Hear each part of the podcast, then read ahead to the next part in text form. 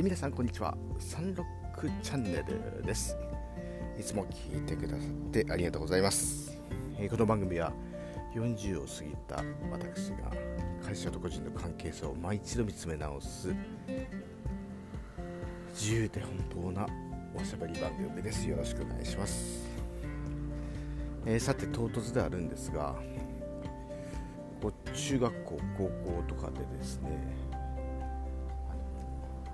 倫理とかね哲学とかの勉強をされた授業があったと思うんですね。倫理か。倫理の授業が高校にあったと思うんです。でその時にですねこうおぼろげながらこうアガペが何だとかプラトンが何だとかっていうことをしらっしゃらっと聞いてええ面白いなと思ってたんですね。で大学に入学して大学はですねあのーちょっと違う分野だったんで一般教養っていうのがねあの今もあるのかな。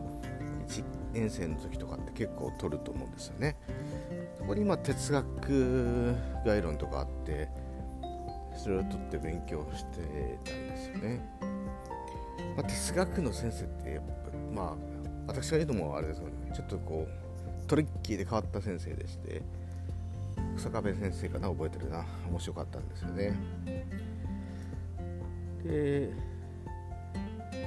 そこでまあ私の哲学は終わったんですけれども社会人になってですね最近ですね、えーと、出口春明さんというあのアジア立命館アジア太平洋大学の学長をされてる方元ですねアライフネット生命を立ち上げられた方ですね。御年70過ぎてると思うんですがその方が出版されたですね哲学宗教全史ダイヤモンド出版。この本と出会ったわけです。でこの本をたまたま手に取って読んだらめちゃくちゃ面白いんですね。でね結構売れてらっしゃるんで聞かれてるリスナーの皆さんでも読まれたって人いるかもしれないんですがその宗教と哲学ってちょっと違うものなようにねあの思うんですけれどもやっぱりそのすごく絡み合ってるわけですよね。なんかその一系譜にはこう哲学は宗教のおまけですみたいなね表現をしてる宗教者もいたような気がするんですけどもそうではなくてやっぱり宗教っていうものを哲学から宗教が生まれて宗教から哲学へ事実の主義へというふうに動いていくんですがなんでこれ今こんなに面白いのかなと思ったんですけれども、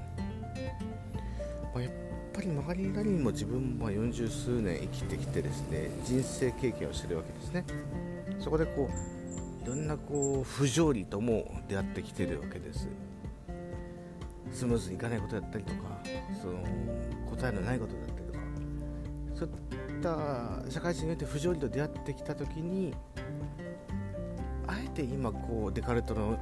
二元論を目に取った時あそのことだなっていうふうなことだったりとかあえてここでこう魂というものを考えてみることによって自分の不条理に何かこう一筋の光が差すような体験があったわけですね。まあ、要するにまあ経験があってこそ哲学っていうのがこう輝いてきたっていうのがこの本から非常にありがたく感じたことなんですね。まあ、そう思うと、うん、なんちゅうんでしょう。高校、中学で勉強して社会人になるんですけれども、なんかこの教育制度もなんか変えていかないといけないなと思って最近あのそのリカレント教育って言ってねそのシニアの方がもう一度学び直しをして適用していこうというふうなのがあるんですけれどもこれリカレント教育の前に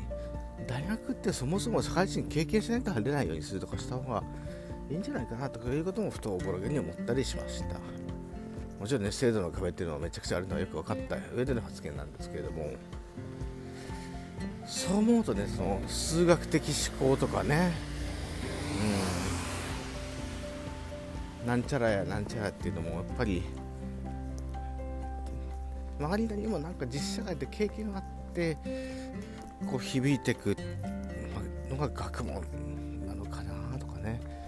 まあその哲学宗教全史という本を読んで響いたという経験からやっぱりいつどのタイミングで学ぶのが人間っていうのはいいのかなとかですね。いうことをボロゲに思った次第です。まあだからといってね私は何者でもないんですけれどもでもやっぱりこう面白いなっていう体験っていうのは